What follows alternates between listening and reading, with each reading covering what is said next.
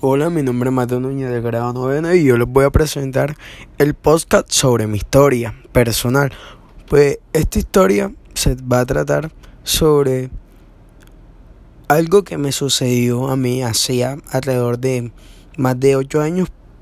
Estaba yo pequeño de como de 5 años, o sí, 5 o 6 años, 7, pues.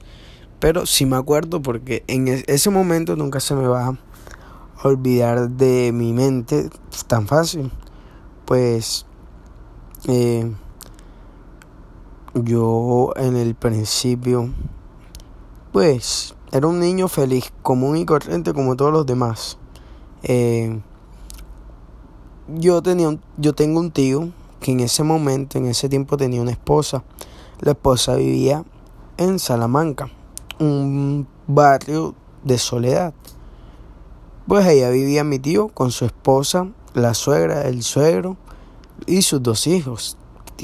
Mi tío tiene dos hijos, un niño y una niña. Con el niño es con el que más me relaciono yo, pues ya que ya él se vino a vivir con mi tío y pues somos, ya, ya es parte de la casa, parte de la familia, siempre lo fue. Pues, ajá.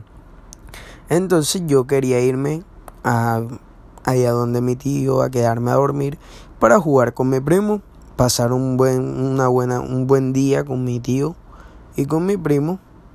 Entonces, pues, mi tío me vino a buscar alrededor de 2 de la tarde. Yo me fui para allá y pues mi tío allá me brindó almuerzo y yo comí feliz. Después me puse en la terraza a jugar con mi primo. Jugamos con muñequitos, con todos los juguetes de un niño básico. Pues entonces Pasó eso, ya como alrededor de 6 de la tarde, eh, me llama mi, mi papá. Mi papá no vive conmigo. Mi papá vive por allá, por en Medellín, pues por cuestiones de trabajo, no es que esté separado de mi mamá, nada de eso. Pues mi, mi papá me llamó, yo lo saludé, nos despedimos, pues normal. Después mi tío nos invita alrededor de las 8 de la noche, nos invitó a comer a mí y a mi primo a comer frito. Nosotros fuimos a merendar. Eh, nos comimos nuestras empanadas o nuestras arepas caribañolas o papas con un jugo. Pues nosotros feliz llegamos a la casa. Mi tío nos colocó un episodio de Cartoon Network y seguimos pues viendo feliz todo eso. Eh, pues me llama mi mamá como alrededor de las 9 de la noche ya para despedirme. Yo me despido, bueno, chao, que Dios te bendiga, me dijo mi mamá. Y yo le dije, amén, así será. Pues no le dije así, pero sí, como que algo así. Pues como normalmente habla un hijo con una mamá, como normalmente se despide. Pues ya nos, nos fuimos a dormir. Pues me quedé a dormir en la cama de mi, con mi tío y mi primo.